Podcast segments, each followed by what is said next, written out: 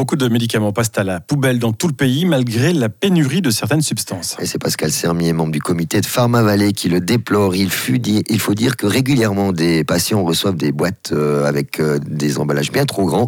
Or, une officine ne peut pas reprendre un boîtier déjà vendu, même s'il n'a pas été ouvert, ce qui entraîne la perte d'environ 5 à 10 des médicaments selon le pharmacien. Un pourcentage important qui a aussi son influence sur la pénurie, estime Pascal Sermier.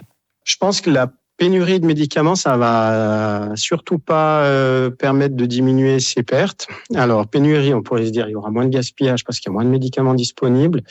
Mais ce qu'il faut voir, c'est que les personnes, doivent quand même toujours prendre leurs médicaments. Le problème avec les pénuries, c'est qu'on n'a plus toutes les tailles d'emballage disponibles. C'est-à-dire que, par exemple, si vous devez prendre un médicament pendant un mois et que la petite boîte est en rupture de stock, urgemment, on devra remettre le grand emballage à la personne. Alors maintenant, il y a des mesures qui ont été prises qui nous permettent en pharmacie de détailler ces grandes boîtes. Mais à partir du moment où on a moins de souplesse avec les tailles d'emballage disponibles, d'après moi, ça va induire un petit peu plus de gaspillage. Il s'y ajoute encore un autre facteur aggravant, celui des multiples prescriptions. Il arrive qu'un patient reçoive des ordonnances de médecins différents ou qu'il se rende dans plusieurs pharmacies. Pas d'exception non plus dans ce cas-là. Les médicaments ne seront pas repris. Mais pourtant, des solutions existent, selon Pascal Sermier. Si la personne ne va que dans une seule pharmacie, nous, on a un historique de la personne.